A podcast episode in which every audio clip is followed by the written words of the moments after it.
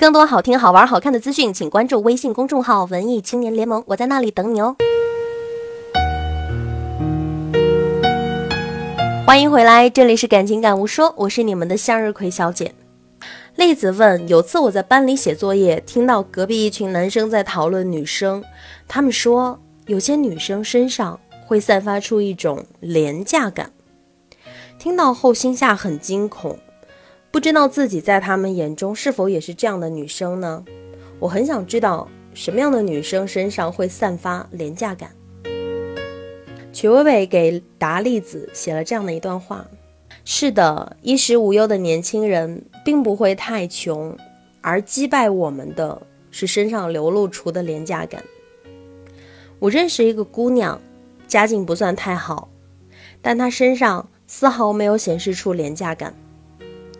父亲突然患病，家中失去了经济来源。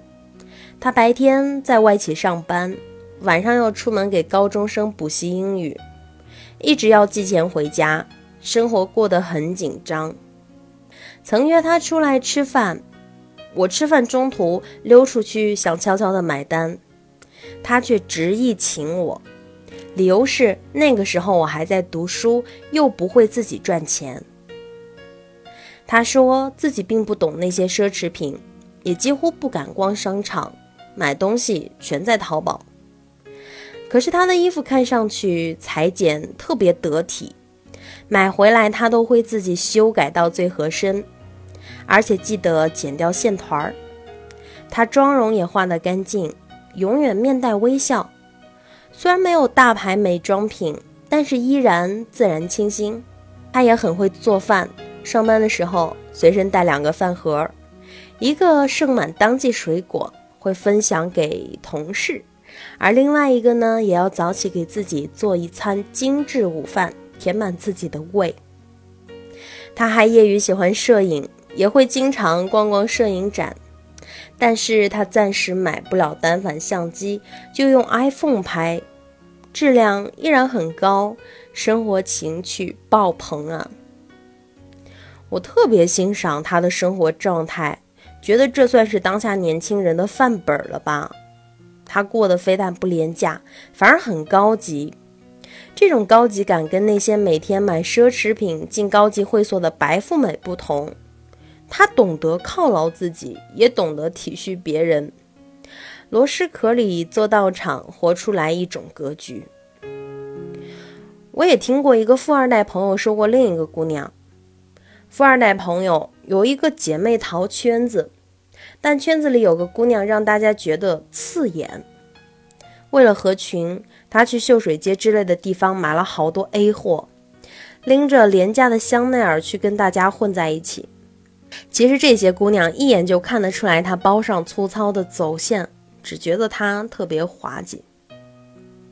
合群的同时，她又表现出一副我弱我有理的姿态。大家一块儿去下午茶，他捂着包站在后面说：“你们请我吃吧，你们都是富二代呢，不像我，要自己打拼才有钱买包包。”这样的姑娘，就让人感觉很廉价，永远把自己放在弱者的位置上，去抱怨生活，就是自降尊严吧。我想说，想要消灭廉价感，本质。就是要不卑不亢。我曾经问过一个男同学，到底什么样的女生他们会有追的欲望？他们说，不要总用品味极差的东西，有劣质感；不要举手投足太拘谨、太小气；不要永远斤斤计较，认为全世界都亏欠了自己；也不要只会用大牌来装扮自己，只懂得用物质粉饰自我，俗气的洋洋得意。他们说，最美好的姑娘是这两者的综合体，懂得借用美好的物质来享受生活，也懂得如何的接地气，活得阳光大方，舍得犒劳自己，也愿意帮助他人，不站在高处俯视万象，也不在低洼里故作凄惨兮兮。今天的故事说完了。姑娘小伙们不卑不亢，不只是一种社交技巧，更是一种面对生活的态度哦。好了，亲爱的们，晚安。